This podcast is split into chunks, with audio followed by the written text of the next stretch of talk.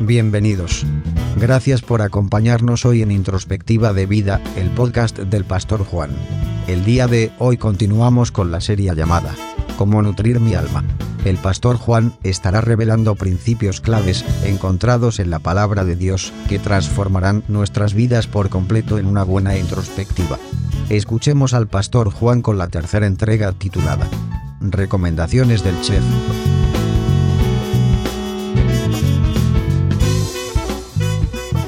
Las escrituras no fueron dadas para aumentar nuestro conocimiento, sino para cambiar nuestras vidas. Nadie puede negar la importancia de una buena nutrición alimenticia. Nuestros niveles de energía, nuestra capacidad de manejar los desafíos en la vida y hasta nuestras actitudes mentales están directamente relacionadas con el consumo de los alimentos saludables que debemos ingerir diariamente y en cantidades apropiadas. Consumir comida chatarra o alimentos con alto contenido de azúcar todo el tiempo eventualmente afecta a nuestra salud, haciéndonos sentir fatigados y aletargados. Podemos volvernos irritables, nerviosos o inclusive deprimidos y somos más propensos a enfermedades crónicas. Es la manera que tiene el cuerpo de hacernos sentir que le falta la nutrición necesaria. Lo mismo sucede cuando se trata de asuntos espirituales. Ojear uno o dos versículos mientras vamos saliendo de la casa no satisface nuestras necesidades ni nos hace crecer a largo plazo. Sin la alimentación bíblica regular y suficiente, nuestra vida interior empieza a sufrir las consecuencias. Nuestra alma anhela ser nutrida y fortalecida por las escrituras en forma habitual. Cuando dejamos de apartar tiempo para consumir el alimento espiritual saludable, no pasa mucho tiempo antes de que empiece a notarse las consecuencias. Comenzamos a manejarnos según la carne, en vez de hacerlo según el Espíritu de Dios. Nos volvemos frívolos, egoístas y menos amables. Reaccionamos con impaciencia y enfado. Estas son algunas de las señales de la desnutrición espiritual. Para asegurar que nuestra alma está bien nutrida, necesitamos aprender a preparar nuestros propios alimentos espirituales, asegurándonos de utilizar los ingredientes nutritivos de buena calidad. Las deliciosas comidas gourmet que sirven en los restaurantes no aparece de la nada. Demandan tiempo y cuidadosa preparación. Se distinguen por utilizar ingredientes frescos, nutritivos y de la más óptima calidad. Los chefs no lanzan un manojo de cosas juntas de manera casual. Más bien, siguen una receta específica y les prestan atención especial a los detalles importantes. Después de elaborar cuidadosamente cada plato, lo presentan de una forma creativa y aceptable. El resultado es una suculenta comida y la satisfacción del comensal. Este es el modelo que precisamente debemos seguir en cuanto a las escrituras. Antes de meternos de lleno en la Biblia, necesitamos tener en cuenta el valor nutritivo de estudiar la palabra de Dios. ¿Cuáles serán los beneficios de aprender a estudiar la palabra de Dios por nuestra cuenta? Además, necesitamos alimentarnos habitualmente de las escrituras. No es suficiente tener un pastor o un maestro que nos alimente una vez por semana. Necesitamos ser capaces de preparar nuestras propias comidas espirituales a diario. Los artículos noticiosos pueden informarnos. Las novelas pueden inspirarnos, la poesía puede cautivarnos, pero solo la palabra viva y activa de Dios puede transformarnos. En todo el restaurante hay una alta cocina. La planificación del menú corre a cargo del chef ejecutivo. Él o ella no solo poseen una gran habilidad para cocinar y presentar elegantemente un platillo, sino que también pueden administrar eficazmente la cocina de un restaurante. Por tal motivo, al enseñar y supervisar el trabajo que realiza el personal de la cocina, los chefs siempre están haciendo recomendaciones importantes para garantizar el óptimo resultado en la preparación de los alimentos. Lo mismo sucede a la hora de preparar el alimento espiritual de las escrituras. Hay una lista de recomendaciones importantes a considerar si se va a desear obtener el óptimo resultado en el estudio y el aprendizaje de la Biblia. Veamos cada una de las recomendaciones del chef. Primera recomendación. Ya que la Biblia en su totalidad enseña a Cristo como la figura central, el creyente debe esforzarse por estudiar las escrituras en obediencia a Dios. Todos sabemos que los libros están destinados a ser leídos. Si el libro es un libro de texto para una clase, lo leemos, lo estudiamos y posiblemente nos pongamos a memorizar algunos fragmentos. Si el libro es una novela clásica, lo leemos esperando encontrar una historia con su planteamiento, nudo y desenlace. Lamentablemente, esta es la idea errónea que muchas personas tienen al comenzar a leer la Biblia por primera vez. Dios mismo desea que lo conozcamos. Por eso tenemos la palabra. Ha sido revelada a nosotros.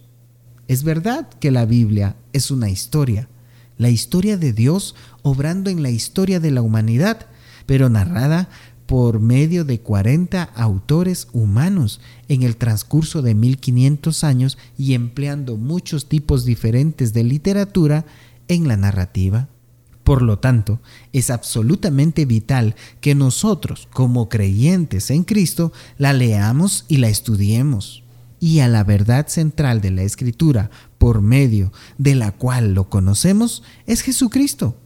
De hecho, el Antiguo Testamento fue escrito en aplicación de la obra de Cristo en la tierra, mientras que el Nuevo Testamento está escrito como una explicación de esto. La Biblia entera se centra en la obra salvadora de Cristo, al morir en la cruz por nuestros pecados y su gloriosa resurrección de la muerte. En Lucas 24 encontramos a Jesús conversando con dos de sus seguidores caminando muy decepcionados rumbo a Emaús.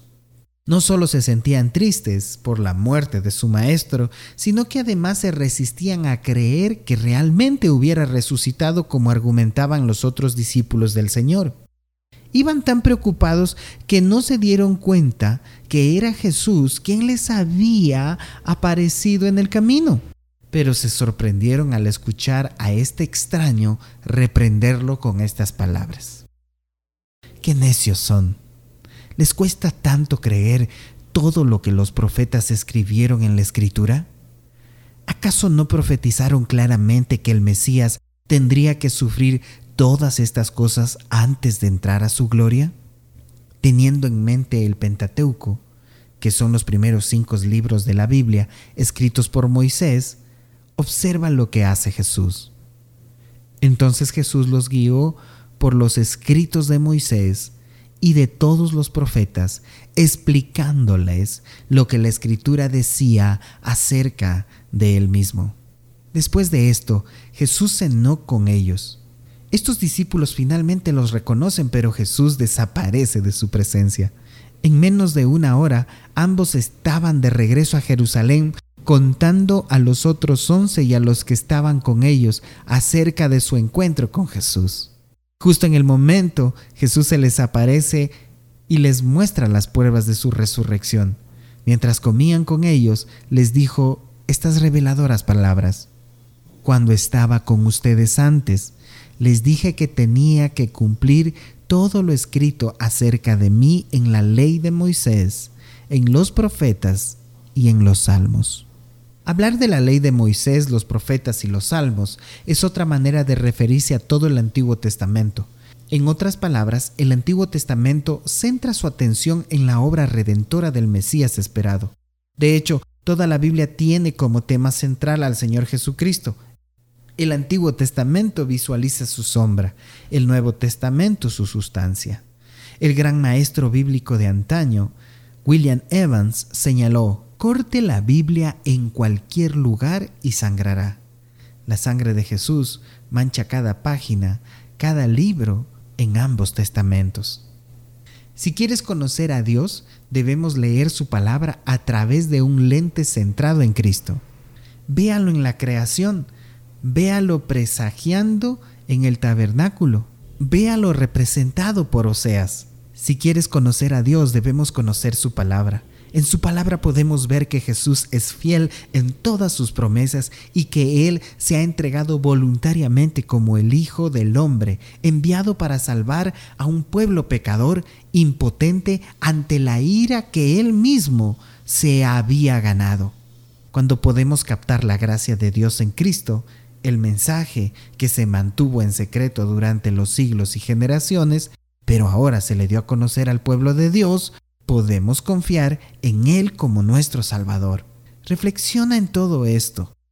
Puede ser muy provechoso a la hora de leer cualquier libro de la Biblia, pero no debemos conformarnos solo con leerla y estudiarla, sino que debemos poner en práctica lo aprendido.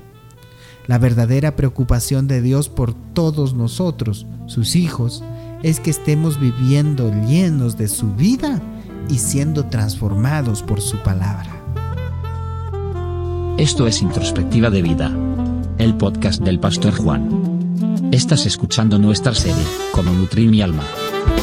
Si no pudiste escuchar alguno de nuestros programas, búscalos en nuestra app como Vendima Church. Cuando estés ahí asegúrate de registrarte para que puedas acceder a todos los recursos que tenemos para ti. Comunícate con nosotros para solicitar esta serie en audio llamada, como nutrir mi alma. Llámanos al más 593 961553315 o escríbanos en nuestras redes sociales como arroba Aloha. Gracias por poner en oración tu consideración de apoyar este ministerio. Asegúrate de sintonizarnos en el próximo programa de Introspectiva de Vida.